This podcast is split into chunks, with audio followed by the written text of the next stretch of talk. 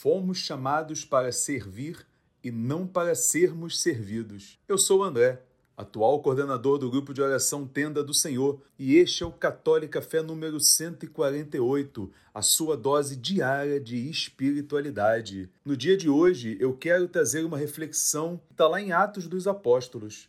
Deus diz: Escolhi-te do meio do povo e dos pagãos, aos quais agora te envio, para abrir-lhes os olhos a fim de que se convertam das trevas à luz e do poder de Satanás a Deus. Quando Deus nos tira do meio do povo, ele não nos tira para sermos servidos, para vivermos como reis, como rainhas, como príncipes, como nobres. Não, Deus nos tira do meio do povo para nos educar, para nos ensinar e para nos enviar novamente ao seu povo, para que esse povo se converta, também conheça a Deus nós somos levados como semeadores, nós somos levados a jogar a palavra de Deus como semente nos corações.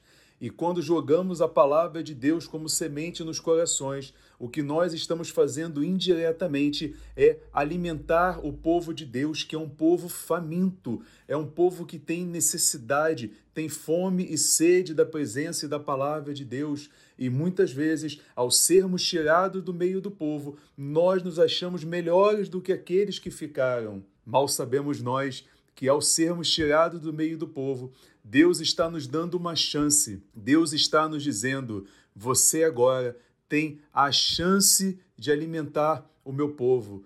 Portanto, servir a Deus é uma honra. Servir a Deus tem que ser motivo de alegria, não motivo de vaidade, não motivo de vanglória e muito menos motivo de orgulho. Como está a tua relação com Deus? Nesse exato momento que você foi retirado do meio do povo para poder voltar ao povo e servir, alimentar toda essa gente faminta da presença de Deus e da palavra de Deus. O que você tem feito com o teu chamado? O que você tem feito com as sementes que Deus coloca nas tuas mãos? Deus te abençoe.